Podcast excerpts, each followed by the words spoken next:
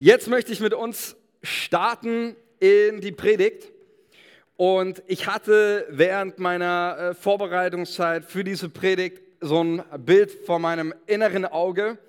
Und dieses Bild war, ich sah, wie ein, ein Mensch auf einem, es war so ein Tag wie heute, herrlicher Sonnenschein. Und dieser Mensch liegt auf seiner Luftmatratze und lässt sich im See treiben. Vielleicht denkt ihr gerade so, ja, solche Bilder habe ich öfters mal in meiner Arbeitszeit. Äh, ich wünschte mir, äh, einfach irgendwo auf dem See zu treiben und völlig ähm, gedankenlos auf dem, auf dem See. Er hat das Leben genossen, äh, die Sonne genossen.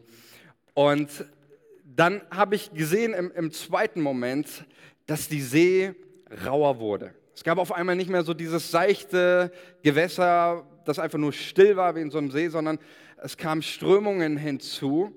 Ähm, diese Luft, dieser Mensch auf der Luftmatratze wird so äh, in, in Fort äh, gezogen von den Strömungen. Äh, der Impuls, den ich so hatte, auch für diese Predigt, auch worum es mir heute geht, ist, dass ich tatsächlich glaube, dass sich die Zeiten, dass wir an ein, tatsächlich in ein, so einer, einer Wendezeit leben und dass die Zeiten, wo du und ich, sage ich mal jetzt bildlich gesprochen, uns auf einer Luftmatratze in den Gewässern treiben lassen können, die sind vorbei. Und wir müssen, glaube ich, anfangen, wie nie zuvor, bewusst zu leben. Ganz neu bewusst in dieser Zeit, in der wir uns befinden, zu leben. Ähm, die, die Zeit, wo, wo du und ich, ich sag mal, mit so einer Luftmatratzen- oder Schlauchboot-Mentalität, wie ich das bezeichne, äh, so leben können, die sind vorbei, sondern wir müssen die Strömungen auch, die es in unserer Gesellschaft gibt, in unserem Leben, wir müssen sie wahrnehmen und wir müssen bewusst entgegensteuern, da wo wir merken, Dinge wollen uns wegreißen, wegreißen von Jesus, aber vielleicht auch wegreißen einfach von einem, ähm, von der, ja, der Nachfolge Jesu. Und ich glaube, dass das wirklich so ein Aspekt ist, wenn wir mal auf unsere Zeit schauen. Ich komme heute auch darauf noch, dieser Aspekt, die Zeiten zu beurteilen, auch in denen wir leben. Ähm, dann ist es, merke ich so eines, dass vor allem meine, Krisen gab es schon immer in der gesamten Weltgeschichte, auch in den letzten Jahren äh, gab es Herausforderungen in unserem Land, gab es die verschiedensten Krisen aller Art. Ähm, aber ich habe so das Empfinden, dass tatsächlich so seit ungefähr zwei Jahren, eben auch mit Beginn ähm, der Pandemie, ähm, seit zwei Jahren so, so ein, wie so ein Strom, so ein Sog einfach der Angst, der Sorge. Da ist der Menschen ein Fortreis. Jetzt ist Corona, irgendwo hat man sich ein Stück weit abgefunden. Jetzt die nächste Krise. Ukraine-Russland-Konflikt, den einhergehenden Wirtschaftskrisen, Getreidekrise, man spricht von Finanzbörsenkrisen, all diesen, diesen Sachen. Und es sind wie so, wie so Strömungen, die da sind. Und es ist wichtig, dass gewisse Dinge jetzt auch zu erkennen, um zu sagen, hey, ich muss umsteigen von einer Luftmatratze in ein Segelboot, wo ich, das, wo ich die Segel hissen kann, äh, das Steuer in die Hand nehme. Ich kann mich nicht mehr treiben lassen. Früher ging das vielleicht ein bisschen mehr, sich einfach treiben zu lassen irgendwo, aber die Zeiten sind vorbei. Jetzt ist es wichtig, das Steuerruder auch wieder in die Hand zu nehmen, um eben nicht fortgerissen zu werden. Und ich glaube, einer der besten Möglichkeiten, um Stabilität zu haben, um eben ein, nicht ein Mensch zu sein, der fortgerissen wird, äh, wird, ist, sich zu verankern im Wort Gottes. Und das wollen wir gemeinsam heute Morgen tun. Ich möchte mit euch einen Blick in das Wort Gottes werfen und möchte einfach anhand dessen, weil ich glaube wirklich, es ist so ein Wort für unsere Zeit auch, in der Zeit, in der wir leben, möchte das mit euch teilen. Aber der beste Anker für uns ist das Wort, Gottes, wo wir Orientierung finden. Seid ihr bereit für das Wort Gottes? Okay, nochmal. Seid ihr bereit für das Wort Gottes? Ja, sehr schön. Das freut mich. Dann freue ich mich auf, darauf, mit euch 1 Samuel 3 hineinzublicken, ähm, die ersten, eins, äh, ersten elf Verse mit euch zu lesen. Da heißt es folgende, folgendes. Und zu der Zeit, als der Knabe Samuel dem Herrn diente unter Eli, war des Herrn Wort selten und es gab kaum noch Offenbarung. Und es begab sich zur selben Zeit, dass Eli lag an seinem Ort und seine Augen fingen an, schwach zu werden, so dass er nicht mehr sehen konnte. Die Lampe Gottes war noch nicht verloschen. Und Samuel hatte sich gelegt im Tempel des Herrn, wo die Lade Gottes war. Und der Herr rief Samuel. Er aber antwortete, er aber siehe, hier bin ich. Und lief zu Eli und sprach, siehe, hier bin ich, du hast mich gerufen. Er aber sprach, ich habe nicht gerufen. Geh wieder hin und lege dich schlafen. Und er ging hin und legte sich schlafen. Und der Herr rief abermals, Samuel. Und Samuel stand auf und ging zu Eli und sprach. Er aber sprach, ich habe nicht gerufen, mein Sohn, geh wieder hin und lege dich schlafen. Aber Samuel kannte den Herrn noch nicht. Und das Herrn Wort war ihm noch nicht offenbart. Und der Herr rief Samuel wieder zum dritten Mal und er stand auf, ging zu Eli und sprach, siehe, hier bin ich, du hast mich gerufen. Da merkte Eli, dass, es der Herr, dass der Herr den Knaben rief. Und Eli sprach zu Samuel, geh wieder hin und lege dich schlafen. Und wenn du gerufen wirst, so sprich, rede Herr, denn dein Knecht hört. Samuel ging hin und legte sich an seinen Ort. Da kam der Herr und trat herzu und rief wie vorher, Samuel, Samuel. Und Samuel sprach, rede, denn dein Knecht hört. Und der Herr sprach zu Samuel, siehe, ich werde etwas tun in Israel, dass jedem, der davon hört, beide Ohren gellen. Altdeutsch, Luther heißt erschüttert wird, zutiefst betroffen wird letztendlich. Bis hierhin möchte ich diesen Text mit euch lesen, damit wir etwas einen äh, Zusammenhang haben von den Aspekten, auf die ich eingehen möchte. Auf einen größeren Zusammenhang werde ich auch noch eingehen. Aber das Erste, was ich feststelle an diesem Text ist, dass die Bibel ihre Zeit einer kritischen Bewertung ähm, einer unterzieht, einer kritischen Bewertung unterzieht. Vers 1, da heißt es eben, und das ist keine äh, neutrale Bewertung, da heißt es über die Zeit und zu der Zeit, als der Knabe Samuel dem Herrn unter Eli diente, war das, Herrn das, Wort, war das Wort des Herrn selten. Es gab kaum noch Offenbarung. Und ich glaube, es ist eine, eine, wichtige Sache, die hier die Bibel tut. Sie bewertet ihre Zeit, um auch daraus, aus der Bewertung, die die Bibel hier vornimmt, Schlüsse zu ziehen. Und ich möchte mal mit euch ein Schaubild teilen. Geht es auch ein bisschen um die Zeit zu bewerten und dann werde ich darauf eingehen, was hat dieses Schaubild auch mit unserem Text zu tun. Vielleicht kennt ihr die, dieses äh, Schaubild. Es ist eine, ähm, eine Theorie, eine anerkannte Theorie aus der Gesellschaftspsychologie. Und die besagt Folgendes. Ich mal euch das mal hin. Wenn ihr das nicht lesen könnt, auch nicht schlimm. Ähm, dann, äh, ich werde es eh gleich erklären. Also, so, die Theorie besagt Folgendes. Starke Menschen, starke Menschen schaffen. Starke Menschen schaffen gute Zeiten. Gute Zeiten schaffen schwache Menschen.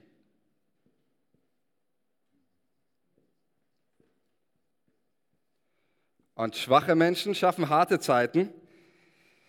Und harte Zeiten schaffen starke Menschen. Und das ist der, der Kreislauf. Ähm, ich weiß nicht, wie, inwieweit das jetzt tatsächlich gesellschaftspsychologisch, ähm, ich habe mich jetzt nicht zu sehr beschäftigt. Ich glaube schon, dass diese Theorie ziemlich anerkannt ist ähm, jetzt mal gesellschaftlich weggedacht, für die Bibel stimmt diese Theorie absolut. Ja, also wenn du in die Bibel schauen würdest, gerade das Buch der Richter dir mal äh, vorknöpfen würdest, dann würdest du genau diesen Prozess immer sehen. Israel hat gute Zeiten. Lies mal ähm, das, das Buch der Richter, ist immer dasselbe Schema. Israel hat gute Zeiten, Friedenszeiten, es geht ihnen gut, haben eine fette Ernte, ähm, haben Überfluss, die Leute werden träge, die Leiterschaft und das ganze Volk Israel ähm, fängt dann an, anderen Göttern nachzulaufen. Die, die Weide woanders ist immer grüner, egal wie grün die eigene Weide ist. Die andere Weide ist immer grüner. Sie fangen, ähm, es entstehen äh, schwache Menschen und Gott kündigt dann aufgrund eben dieser, der, der, oft der, der Führerschaft, die da ist und das Volk wieder weg von Gott führt, kündigt Gericht an. Es kommen harte Zeiten auf sie zu. In den harten Zeiten ist immer immer auch dasselbe Schema. In den harten Zeiten wird Israel bedrückt. Drücken, was tut Gott? Gott lässt einen starken Leiter wieder aufstehen. Richterzeit, Simson, Jephthah, Gideon. Er, er lässt in diesen harten Zeiten starke Menschen wachsen, die das Volk wieder hin zu Gott und zu den guten Zeiten führen. Ähm, das heißt, für die Bibel ist das absolut ähm, zutreffend, diese, diese Analyse der Zeiten. Ich glaube aber auch tatsächlich über unsere Gesellschaft und generell, oder? Stimmt ihr mir dazu? Also wenn ich jetzt mal so nachdenke, ähm, harte Zeiten, so dann denke ich vor allem so an die ganze Kriegs- und dann auch Nachkriegsgeneration. Ich habe ich hab auch Heike gefragt, ob ich das sagen darf. Ich vor, war vor einigen Tagen, ist jetzt glaube ich schon wieder zwei Wochen her, ähm, da hatte ich ihre Mutter beerdigt, Miriam. Einige von euch kennen sie. Äh, sie saß hier immer in der, in der zweiten, zweiten Reihe. Sie starb im vergangenen Monat im Alter von 93 Jahren. Also schon wirklich eine, ähm, ein stolzes Alter. Und ähm, ja, bei einer Beerdigung, was macht man? Man schaut sich nochmal das Leben der Person an. Und ähm, wenn man dann auf das Leben schaut, auch von ihr, dann, dann ist, das, ist das genau für mich so eine zutreffende Sache. Miriam, äh, Miriam 93, habe ich es gerade schon gesagt, ist 93 Jahre alt geworden. Wenn man sich überlegt, ihr Vater ist im Alter von acht Jahren, da war sie acht Jahre, ist er gestorben. Ähm, sie hat den Krieg erlebt. Ihr, ihre erste Ehe ist nach fünf Jahren, ähm, ihr, Ehemann ist gestorben an einem Herzinfarkt nach fünf Jahren äh, nach der Hochzeit. Sie stand als junge Mutter ähm, mit, mit vier kleinen Kindern ganz alleine, hat wirklich echt harte Sachen durchgemacht im Leben. Und ihr Lebensresümee war, das hatte sie äh, uns so gesagt, war, als sie auf ihr Leben zurückgeschaut hat, Gott hat mir immer geholfen und er will, dass es uns gut geht. So, das war, war ihre, ihre Kernaussage. Und ähm, ich denke mir, sie, sie war so ein, so ein, trotz so einem Leben, trotz so einer Lebensgeschichte, so ein Sonnenschein, immer zweite Reihe, immer freundlich, so eine Zufriedenheit, so eine Ruhe ausgestrahlt. Hey, das sind für mich starke Menschen, oder? Das sind starke Menschen. Oder wenn ich an meine Oma denke, die ist jetzt auch 92 Jahre alt, was sie durchgemacht hat, ihren Vater im, im Krieg verloren, waren Flüchtlinge damals, ähm, Schlesien, die, die ganze Thematik, haben, haben auf vieles verzichten müssen, keine Kindheit, keine Jugend gehabt. Ich habe unübertrieben, jetzt klar mit 92, da, da fängt das darf auch sein, aber ich habe in meinem ganzen Leben, habe ich sie nie meckern gehört. Nie irgendwie, sondern immer diese Freude, diese Dankbarkeit, diese Ausstrahlung. Ähm, und das ist für mich genau dieses Prinzip, harte Zeiten schaffen starke Menschen. Das trifft nicht immer in jedem Einzelfall zu. Natürlich wissen wir auch, auch manche Menschen zerbrechen in harten Zeiten, manche Menschen verlieren ihren Lebensmut in harten Zeiten. Ähm, auch das ist natürlich Teil der Realität. Aber grundsätzlich ist es tatsächlich so, harte Zeiten schaffen starke Menschen. Und natürlich ist es auch die Generation, wenn wir denken, Wirtschaftswunder, all das, gute Zeiten herbeigeführt. Gute Zeiten schaffen aber schwache Menschen. Und ich hoffe, ich trete jetzt niemandem zu nahe, wenn ich das mal so, so sage, aber ich, ich formuliere das jetzt mal allgemein, wir alle sind eher so schwach. Und ich, ich spreche mal so jetzt, jetzt erstmal vor allem von meiner Generation. Ja? Ähm, wenn ich darüber, drüber nachdenke, was ich Kindheit, Jugend, absolut gute Zeiten. Gute Zeiten machen aber einen auch, wie ich vorhin gesagt habe, ein Stück weit träge. Denken wir doch mal einfach an ein, an ein paar Werte, äh, die grundsätzlich wichtig sind fürs Leben, aber die extrem schwer sind zu lernen in diesen Zeiten, ist das Thema Geduld. Weiß nicht, wie es dir geht, wenn man so gerade von der älteren Generation hört, wie lange hat man früher auf Dinge gewartet ähm, oder wie lange musste man irgendwelche Wege gehen bis zur Schule. Das Problem ist doch heute, wenn ich meine Bestellung auf Amazon geliefert, alles, was ich will, kann ich sofort haben. Und wenn Amazon mir nicht mein, das, was ich will, mir auch heute noch schickt, dann schreibe ich denen hin und sage, ey, ihr habt mir das nicht geliefert, obwohl ich ein Recht darauf habe. Dann schreiben die mir zurück, okay, tut mir leid, wir erstatten dir die Kosten dafür. So. Ja, das ist so die, die, die Zeit, in, in, in der wir leben.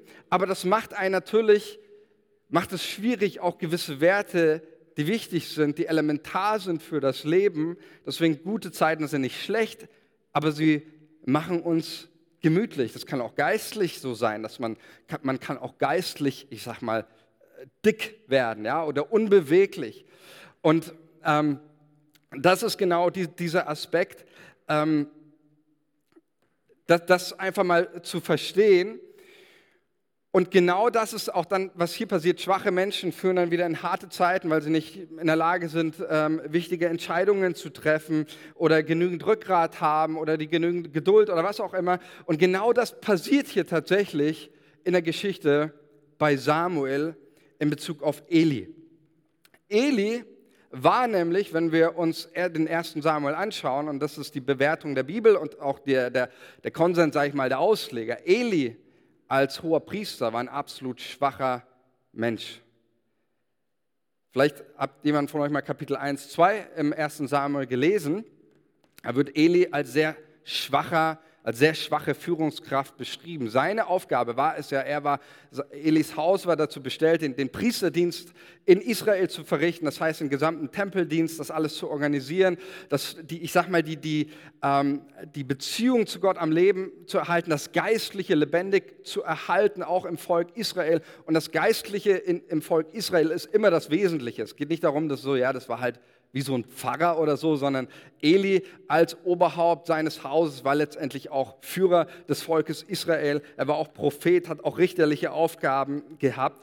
Aber das Problem ist, seine Söhne Hofni und Pinhas, die haben sich an nichts gehalten an nichts. Die haben den ganzen Tempeldienst, äh, die haben sich nicht an die Vorschriften äh, des Mose gehalten, das haben die sich einfach geschnappt.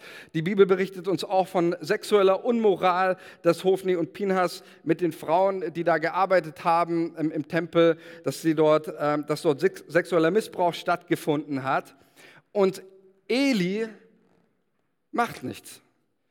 Er holt zwar mal seine Söhne zu sich und sagt, hey Leute, das ist eigentlich nicht nett, was ihr macht, ist nicht schön, ist nicht gut aber er kann sich nicht durchsetzen. Und genau deswegen kommt dann in Kapitel 2 ein Mann Gottes zu ihm mit einem prophetischen Wort und sagt, Eli, aufgrund deiner Führungsschwäche, aufgrund dessen, dass du deine Söhne mehr geehrt hast als mich, dass du sie nicht konfrontiert hast, ähm, deswegen kommen harte Zeiten, kommt Gericht auf euch zu.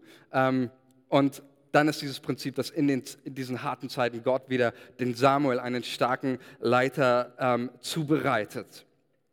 Und ich habe mir so gedacht, eigentlich empfinde ich tatsächlich auch dieses Beispiel von, von Eli, der ein, in, in, zumindest hinsichtlich seiner Führungsaufgabe eine schwache Persönlichkeit ist ähm, und in harte Zeiten führt. Ich finde es tatsächlich auch ein Bild auch für unsere Zeit. Schwache Menschen, die auf harte Zeiten zugehen. Ich will jetzt hier nicht irgendwie ähm, zu politisch oder irgendwas was werden, ähm, weil es immer eh immer leicht ist, äh, über Leute zu schimpfen, wenn man selber nicht die, die, die Aufgaben macht oder machen muss. Aber einer zum Beispiel, so auch gesellschaftlich gesehen, einer der Aspekte, wo, wo ich ganz stark dieses Empfinden habe, ähm, dass wir tatsächlich auch kein Rückgrat haben und deswegen ähm, das spielt da auch alles mit rein, ist zum Beispiel auch unser, um ein Beispiel mal zu nennen, ist unser gesamter Umgang mit dem Thema Antisemitismus in unserem Land. Wie viel Papier gebracht und äh, Solidarität zu Israel und all das, man stellt sich vorne hin und ähm, irgendwie ein Stück weit wie, wie Eli, man macht eine Ansage, aber im Alltagsgeschäft, in der Praxis, ähm, ist von dieser Solidarität nicht viel zu sehen. Also wenn, wenn ein Rathaus zum Beispiel, das war zum Gedenktag ähm, für äh, Staatsgründung Israels. Äh, in, in, der Stadt Hagen war das ein, Rathaus, hissten eine Israel-Flagge. Und sie mussten nach kurzer Zeit diese Flagge wieder abhängen, weil die Stadt und die Polizei Bedenken angekündigt hat und gesagt hat, diese Flagge könnte bei Unmut bei einigen Bevölkerungsgruppen oder für Unmut sorgen bei einigen Bevölkerungsgruppen. So, wenn das unsere Solidarität ist mit dem jüdischen Volk, dann gute Nacht. So, ne? Natürlich ist das ein Beispiel und ich möchte das jetzt nicht für das gesamte Land irgendwie hernehmen, aber es sind immer wieder so Aspekte, ähm, ob, das, ob das Antisemitismus ist, ob das politisch ist, aber wir brauchen ja gar nicht nur über andere sprechen, wir können ja auch über uns nachdenken. Wie geht es uns mit dem Thema Rückgrat haben, in schwierigen Zeiten zu Werten stehen? Wie geht es uns damit, wenn wir über Jesus sprechen, wenn es darum geht, einzustehen, wenn jemand am Arbeitsplatz gemobbt wird, sonst was, sind wir dann da und sind bereit, auch aufzustehen.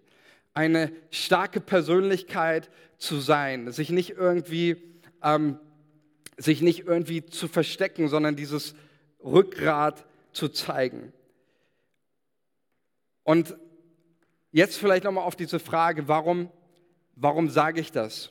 Worum geht es mir auch heute, wenn ich, wenn ich das mal so auch ehrlich ausspreche? Ich glaube, dass wir äh, schwache Menschen auf harte Zeiten, natürlich ist mir auch immer wichtig zu sagen, hatte ich auch vorhin schon mal ein bisschen anklingen lassen, ähm, wenn wir über harte Zeiten sprechen, ist nochmal mir auch ganz wichtig zu sagen, alles, was wir hier erleben, habe ich vorhin schon gesagt, ist nichts im Vergleich zu dem, was andere Menschen durchmachen. Stimmt's? Ich äh, muss schon sagen, wir meckern schon auf einem hohen Niveau. Ne? Ähm, trotzdem subjektiv empfunden für, für viele Menschen ähm, kann es tatsächlich das, was Menschen auch gerade momentan erleben mit Existenzängsten, Sorgen, kann sich subjektiv genauso anfinden, wie objektiv gesehen ähm, nicht so ist. Ähm, aber was will, ich, was will ich damit sagen? Was machen wir mit dieser Bewertung? Es geht mir ja nicht darum zu sagen, hey, wir sind alle Schwächlinge, die jetzt auf harte Zeiten zugehen. Danke, Pastor, für die nette, schöne, ermutigende Sonntagspredigt. Ähm, sondern es geht mir um einen ganz, ganz wichtigen Aspekt, nämlich mir geht es darum, dass wir etwas verstehen, dass wir uns auf ein Zeitfenster zubewegen, in dem Gott wieder neue Offenbarung schenkt und geistliche Impulse setzen wird. Davon bin ich 100 Prozent überzeugt. Es sind tatsächlich, auch wenn wir in die Bibel schauen, es sind die harten Zeiten, in denen Gott seine Kirche zubereitet. Es sind die harten Zeiten, in denen Gott seine Kinder zubereitet, in denen wir Dinge lernen dürfen. Deswegen stehen in der Bibel so Sätze wie zum Beispiel beim Petrusbrief, Leute, erachtet es für lauter Freude, wenn ihr durch mancherlei Prüfungen durchmüsst. So, ich weiß nicht, wie man sowas schreiben kann. Sowas muss man, kann man nur schreiben, wenn man ein Stück weit Einblick hat in die Prozesse Gottes, die er mit uns hat. Und dann, warum soll man sich freuen, äh, wenn man mancherlei Prüfung oder Anfechtung gerät, wie Petrus das sagt, äh, stehen und in dem es die Möglichkeiten gibt, ich sag's mal wieder neu, einen ähm, von, von Gott einfach neu inspiriert zu werden, ja, aufgetankt zu werden, geboostert zu werden ähm, von Gott für, für, äh, für die Nachfolge ähm, es sind genau diese Momente, die uns einen Wachstumsschub hinsichtlich unserer Jesus-Nachfolge und unser Leben mit Jesus ermöglichen. Und deswegen glaube ich, es ist so wichtig, dass wir hier die richtigen Schlüsse ziehen.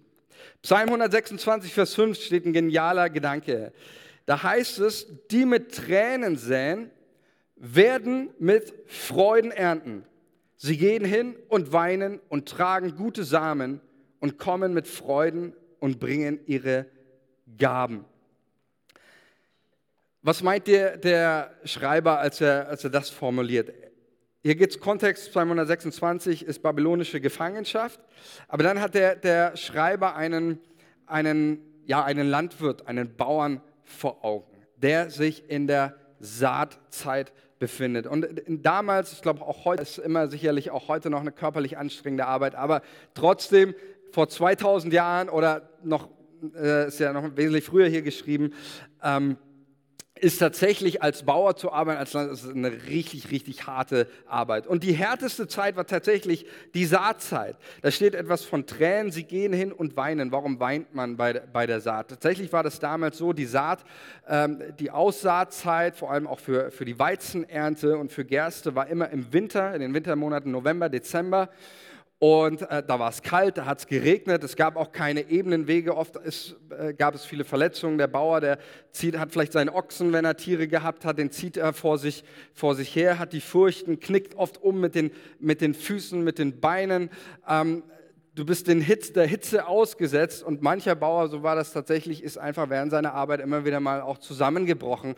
Vielleicht auch unter, wie es hier steht, unter Tränen, weil es einfach eine harte Arbeit ist und eine harte Phase. Der Bauer stellt das aber nicht in Frage, das Prinzip der Ernte. Er sagt nicht, hey, die Umstände sind gerade schlecht, es läuft nicht so gut, das Wetter ist mir zu kalt, irgendwie, ich lasse das jetzt mal mit der Saat. Nein, weil er weiß, es ist ein Prinzip, es ist ein Naturgesetz, das übrigens überall gilt, in der Natur, aber auch im Geistlichen, was Jesus schon gesagt hat, was der Mensch sät, das wird er ernten. Und der Mensch wird nichts ernten, ohne zu säen. Und ich glaube, dass es auch so wichtig ist, hier diese, nochmal auf diesen Gedanken zu kommen, Bewertung der Zeit. Jetzt ist Saatzeit. Jetzt ist der Moment auch da, auch in unserem Leben, nicht irgendwo äh, sich, sich äh, zurückzuziehen, sondern zu sagen, es ist, es ist Saatzeit. Du kannst in dieser Phase auch, in der wir uns jetzt befinden, ja, wir befinden uns immer noch auch hier gut, wir haben immer noch gute Zeiten. Ähm, wie hart die Zeiten werden, das, das weiß keiner. Ähm, aber wir haben jetzt eine Möglichkeit zu säen. Es ist Saatzeit. Paulus sagt, um das nochmal konkreter zu machen, er sagt das ein Stück weit in eine äh, ähnliche Richtung, aber mit einem anderen Satz. Er sagt einmal, in, im Epheser steht dieser Satz, Epheser 5, da heißt es, kauft die Zeit aus, denn es ist böse Zeit. Kauft die Zeit aus, denn es ist böse Zeit. Ich finde es ein richtig spannender, genialen Gedanken, den Paulus hier bringt. Oft ist ja so dieser Gedanke, ähm, dass ja, böse Zeit, schlechte Zeit, man zieht sich zurück, äh, man ist irgendwie nur noch pessimistisch drauf, man macht sich Sorgen um alles, man denkt irgendwie nur noch an sich. Paulus sagt genau das Gegenteil. Er sagt, mit, ich sage es mal mit anderen Worten, die böse Zeit, das ist unsere Zeit. Kauft die Zeit aus. Das ist der Moment, wo wir einkaufen gehen. Das ist der Moment, wo wir, wo wir aktiv werden. Und ich möchte genau, dass wir das verstehen. Äh, böse Zeit ist für Paulus nicht die Zeit, wo es heißt zu fliehen. Böse Zeit, das ist unsere Zeit, die schwere Zeit, die harte Zeit, wo es dran ist, aktiv zu werden. Ja, wenn alle sagen, böse Zeit, schlechte Zeit, Krise hier, Krise da, dann sagen wir Chance. Das ist unser Moment. Wenn alle sagen Resignation, Rückzug, dann sagen wir vorwärts. Das ist der Mindset, ähm, den die Bibel uns gibt und das Bewusstsein dafür, dass genau die harten Zeiten die Momente sind, wo wir anfangen zu säen, zu investieren. Ich mache es mal praktisch an einem Beispiel zum Thema, ähm, als Beispiel Thema Großzügigkeit oder auch Thema ähm, Vertrauen in Gott. Ich glaube, dass es genau jetzt die Momente sind. Da kannst du darin, darin wachsen. Ich finde es einfach gut. Ähm, vielleicht kennt jemand von euch, äh, wer ist ein bisschen an der, an der Börse aktiv? Gibt es da jemanden? Börse? Okay, nicht, nicht so viele. Okay, dann gebe ich euch eine, ich gebe euch eine kleine Einführung, ja? Aber nicht, dass ihr danach alle an die Börse geht, da braucht man noch ein bisschen mehr. Äh, zum Beispiel der, der Aktienindex DAX von den, äh, einigen der größten Unternehmen in Deutschland, egal auch welchen Index du nimmst, ähm, auch aus den, aus den USA oder Nasdaq oder Dow Jones, die haben immer so eine Bewegung. Ja? Die gehen mal hoch, die steigen mal, dann fallen die Kurse wieder, dann steigen die, da, da, da, dann gibt es mal eine Krise, dann sinkt es richtig ab, dann steigt es. Aber seit, seitdem es die Börse gibt, gibt es nur ähm, dieses Auf und Ab, aber der, der sagen wir so, der, dieser, der Chartverlauf äh, ist immer steigend. Ja? Also grundsätzlich Tendenz ist immer steigend. Wenn du jetzt sagst, okay, ich möchte an der Börse Geld verdienen, gibt es einen Moment, also es gibt mehrere Momente, ja, aber es gibt einen Moment, der am optimalsten ist, um an der Börse einkaufen zu gehen. Welcher Moment ist das? Wenn der Kurs oben ist oder wenn der Kurs unten ist? Wenn der Kurs unten ist, richtig. Also immer dann, wenn eine Krise ist. Immer dann, wenn es richtig gut, du weißt immer nicht, ja, wo sind wir jetzt gerade, sind wir jetzt hier in der Mitte des Abfalls oder da, geht es noch viel weiter runter. Aber grundsätzlich ist es so, du gehst immer dein, dann einkaufen, wenn die Kurse unten sind, weil irgendwann steigen sie wieder und dann gewinnt deine Aktie an Wert und du kannst sie wieder verkaufen. Ist eigentlich ganz logisch. Und genau das ist das Prinzip auch, was, was Paulus sagt. Äh, jetzt ist der Moment, böse Zeit, die schlechte Zeit ist der Moment für uns, kauft die Zeit aus, wo wir einkaufen gehen, wo wir in diesem Sinne, wo wir investieren, wo wir aktiv werden. Und ähm, Beispiel zum Beispiel dieses ganze Wachsen. Im Glauben zu wachsen, es sind tatsächlich nicht die guten Zeiten, das sind die Erntezeiten. Es sind die harten Zeiten, wo du genau diese Aspekte lernst. Ich habe letztens mit meinem Sohn ein Gespräch geführt, der ist fünf Jahre alt und ihr kennt das, ähm, Kinder was machen die? Die lieben es, an Lichtschaltern zu spielen, stimmt's? Die lieben es, Licht an, an auf, Wasser an, Wasser an, ne? so laufen oder laufen lassen. Und ich habe letztens dann zu, mein, zu meinem Sohn gesagt, okay, so, wir müssen damit aufhören, wir müssen ein bisschen sparen jetzt, ja. Es wird, wird alles teurer, wir müssen ein bisschen sparen. Und dann, dann sind wir so eine, in ein Gespräch gekommen. Mein Sohn, der hat es so richtig ernst genommen und hat gesagt, okay, warum darf ich das nicht, die ganze Zeit den Wasserhahn laufen lassen, das ist doch cool, einfach den ganzen Tag Wasserhahn laufen lassen. Ähm, und ich habe ihm gesagt, ja, jetzt wird gerade schon vieles teurer. Und dann hat er so durchgefragt, ja, wird, wird Einkaufen teurer? Habe ich gesagt, ja, ist teurer geworden. Und wird auch Autofahren teurer? Ja, wird, wird auch teurer.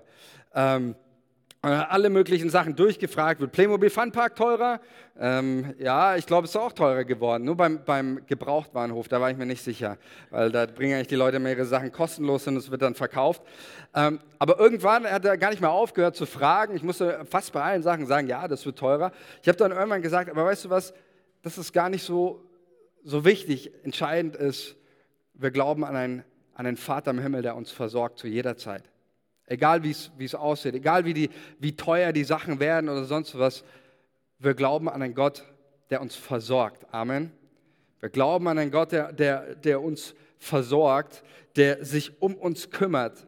Und deswegen meine ich so, das ist dieser Aspekt. Ich sage nicht, dass es einfach ist. Und natürlich ist es schon irgendwie heftig, wenn du hörst, okay, auch für, für, Familien, äh, für Familien wird äh, die, die Energiekosten oder Gas bis 600 bis 800 Euro teurer im Jahr. Das ist schon, äh, bin ich ganz ehrlich, das ist happig. Das ist jetzt nicht irgendwo eine kleine Erhöhung, sondern das ist schon ziemlich krass auch, was, was da für Szenarien auch irgendwie an die Wand gemalt werden. Aber trotzdem ist doch jetzt der Moment, wo, wo auch irgendwo wie ich sag mal so, auch wie Petrus sagt, diese auch gewisse Prüfung, singe ich meine Lieder, Gott, ich vertraue dir, ich glaube dir, du bist unser Versorger, immer nur in den, in den guten Zeiten?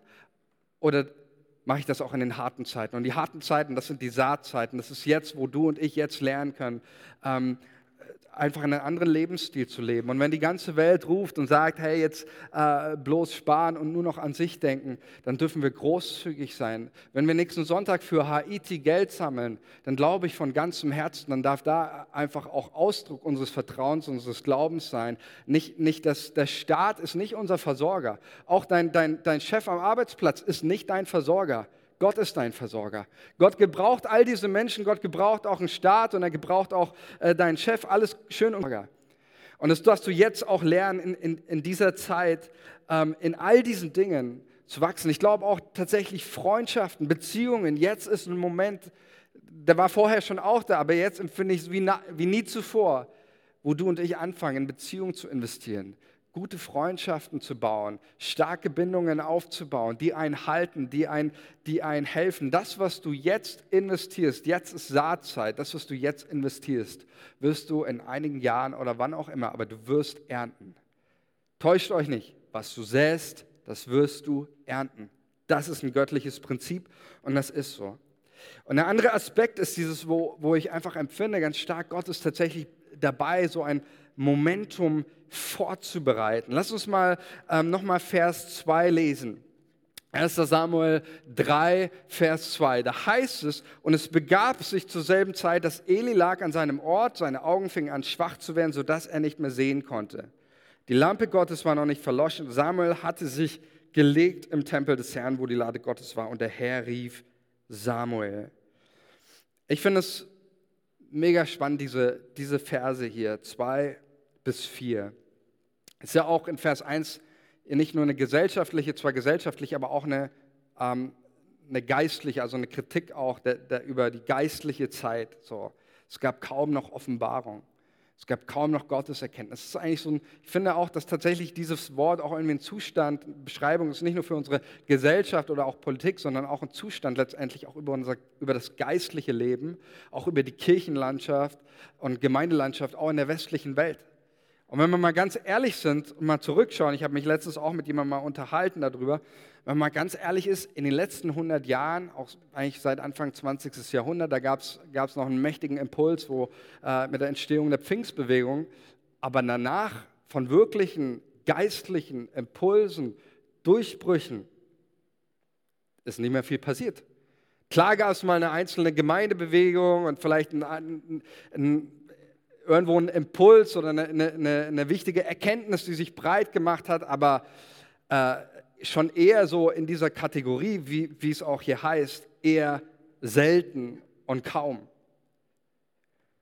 Was unsere westliche Welt betrifft. Nicht was Asien oder Afrika, Südamerika da äh, brennt die Hütte im Positiven und äh, tausende Menschen kommen teilweise zum Glauben, auch in China gerade, wo die Kirche so verfolgt wird. Ähm, aber wenn wir mal rein auf unsere westliche Welt schauen, und genau das ist der Zustand, ja auch damals, ja, es läuft ja alles. Der Tempeldienst läuft, äh, Opfer werden gebracht, Leute kommen zum Tempel, das funktioniert noch alles irgendwie, es hat alles seinen Rhythmus drin, aber Gott ist darin eigentlich gar nicht mehr richtig erlebbar. Da ist, alles ist noch Routine, alles läuft so vor sich hin und man macht es da eigentlich gar nicht mehr zu finden. Eigentlich geht es irgendwo jedem auch hier nur um sich, es ist keine, keine Klarheit mehr da, keine Richtung. Es es wird einfach schleifen, alles wird schleifen gelassen. So, das ist der Zustand. Und dann finde ich das so, so berührend und ich habe auch so das Empfinden, das ist ein Wort für, für unsere Zeit, auch für dich persönlich, auch für uns als Kirche. Es begab sich zur selben Zeit, Eli lag an seinem Ort, mitten in der Nacht. Die Lampe Gottes brannte noch. Sie war noch nicht verloschen, heißt Vers 3. Es ist einfach eine Zeitbeschreibung. Die Lampe wurde immer zu Anfang des Abends angezündet, die brannte die ganze Nacht durch und dann wurde sie zum Morgen hin wieder gelöscht, diese Lampe. Aber hier heißt es, die Lampe Gottes brannte noch. Es war mitten in der Nacht. Es war mitten in der Nacht, alle Geschäftigkeit ruht, kein Programm, kein Gottesdienst, kein, kein, kein Tempeldienst, alles ist zur Ruhe gekommen, alles schläft. Nur einer schläft nicht. Gott schläft nicht. Wenn er alles schleifen lassen, alles sich nur um sich dreht, alle eigentlich die, die, das Volk und irgendwie Gott vergessen hat, Gott hat sein Volk nicht vergessen. Er Stille, mitten in dieser Ruhe spricht Gott hinein, offenbart er sich. Und ich empfinde das so als so wichtig, auch heute diesen, diesen Schwerpunkt zu, zu legen, wie können, wir, wie können wir vorbereitet sein. Und auch hier, wir wissen, das Gericht, die harte Zeiten, die kommen. Aber Gott offenbart sich in diesem, in diesem Raum der Ruhe, in diesem, in diesem der Ort, ja, Samuel hatte sich gelegt im Tempel des Herrn, wo die Lade Gottes war. Das ist für mich auch ein ganz starkes Bild dafür, dass, was wir als gesamte Kirche, aber du, auch ich persönlich in unserer Jesus-Nachfolge immer wieder tun müssen, dieses sich legen in die Gegenwart Gottes. Kein Aktivismus, kein Gottesdienst, nichts irgendwie, sondern einfach dieses, ich komme zur Ruhe, ich lege mich in die Gegenwart Gottes und ich empfange hier von ihm den, die richtigen Impulse für mein Leben. Ich komme raus aus diesen ganzen Strömungen von Angst, von Sorge, von Panik und ich nehme mal wahr, was sagt Gott eigentlich? Was liegt ihm auf dem Herzen? Wo sind die Bewegungen Gottes? Wo drängt der Heilige Geist hin? Und genau das geschieht hier in diesen in diesen Versen und in, in dieser Geschichte. Und ähm, deswegen möchte ich auch damit die Predigt hier, hier abschließen. Es gäbe hier noch, noch viel mehr zu sagen. Aber ich möchte einfach bei diesem Aspekt enden, für uns alle das nochmal deutlich zu machen. Unser Job, was ist, was, wie können wir auf all das reagieren, ist, dass wir verstehen, hey, jetzt ist, jetzt ist Saatzeit und wir nehmen uns diese Momente in unserem Alltag wo wir uns Gott ganz neu hingeben. Ob das, ähm, die Bibel hat dafür von Anfang an zum Beispiel den, den Schabbat, den Samstag eingerichtet, der nicht einfach nur da sein sollte, damit du nicht arbeitest, sondern soll ein Tag sein, wo du Gott Raum gibst, wo du mal von aller Geschäftigkeit wegkommst und gibst Gott einen heiligen Raum und in diesem Raum offenbart sich Gott. Dieser Tag, dieser Moment ist für ihn heilig. Nicht, nicht weil er sagt, du irgendwie aus einer Gesetzlichkeit, sondern weil er den Menschen kennt und er weiß, der Mensch, der braucht das.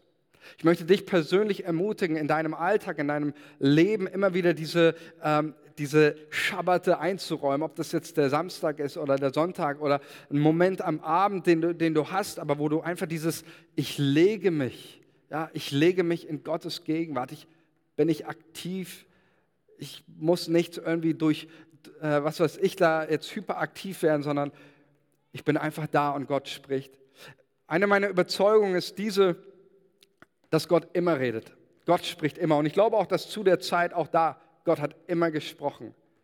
Die Frage ist immer nur, warum hören wir ihn nicht immer? Und ich merke es bei mir, du kannst mal prüfen, ob das für dich auch zutrifft. Ich merke es bei mir, ich höre ihn oft nicht, nicht weil Gott nicht spricht, sondern weil ich mit tausend Dingen abgelenkt bin. Und weil mein Kopf so voll ist von allen möglichen und manche. Aber wenn wir nicht diesen Moment haben, wo wir einfach vor Gott kommen, in diese Ruhe, in seine Gegenwart, dann verpassen wir sein Reden, dann hören wir es nicht. Und ich möchte uns einfach dazu einladen, Steve, du kannst nach vorne kommen. Wir wollen einfach jetzt in diese, diese Lobpreiszeit nochmal starten. Das ist für mich auch so ein Moment, Lobpreis für mich so ein Moment, wo wir genau das tun. Wir kommen in Gottes Heiligtum, wir richten unseren Blick auf Jesus und wir, wir hören von ihm. Und lasst uns doch gemeinsam einfach nochmal aufstehen. Ich möchte, dass wir uns einen Moment der Stille nehmen. Mein Gebet ist, dass wir auch in, in diesem Moment der Stille, das soll jetzt nicht nur ein einzelner Moment hier am Sonntag sein, nimm diesen Moment der Stille auch in deinen Alltag hinein, ähm, wo du einfach Gott hörst und Gott zu dir spricht.